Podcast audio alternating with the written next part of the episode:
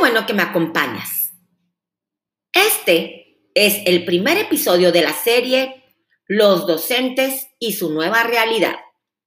Mi nombre es Lourdes Anaya y en este primer episodio platicaremos justamente sobre lo que debemos entender en cuanto a adecuaciones de actores en esta era digital y los cambios que esto conlleva. Comenzamos.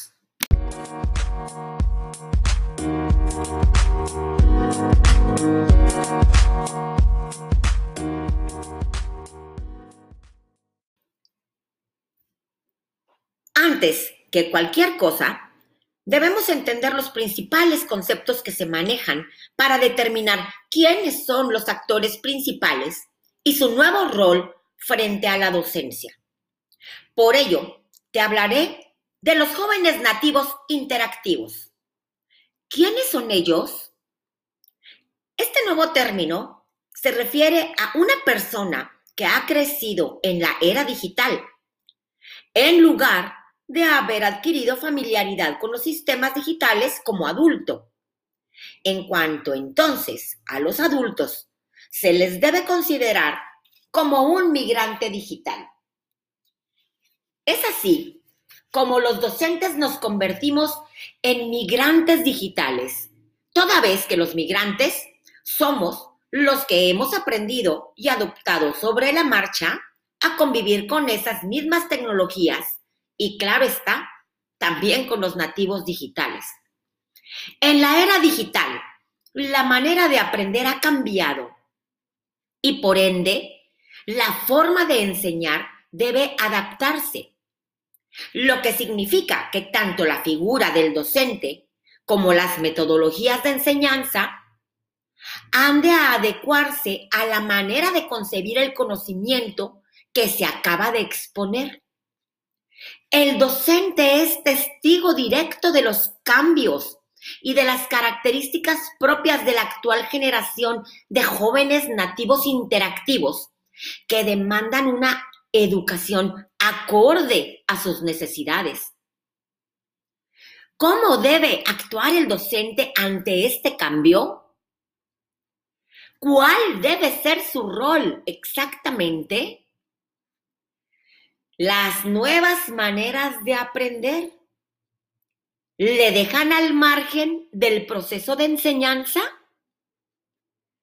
Los denominadores más comunes que se atribuyen al nuevo rol del docente de la era 2.0 son organizador, guía, generador, acompañante, facilitador, gestor de aprendizaje, coacher, orientador, tutor, dinamizador o asesor.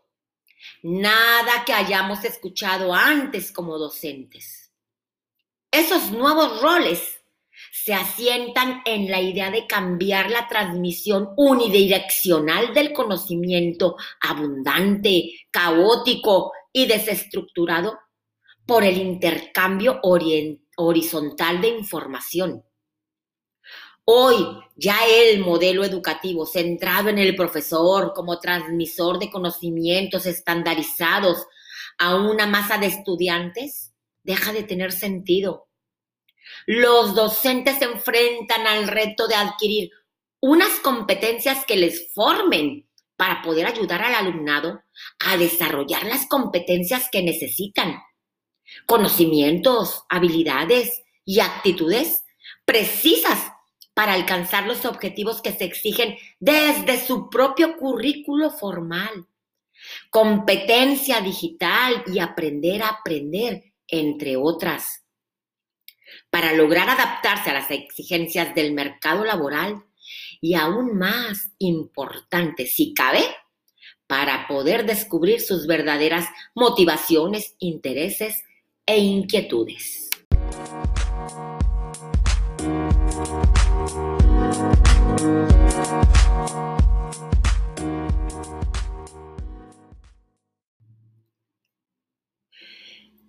bueno que me has acompañado en este primer episodio.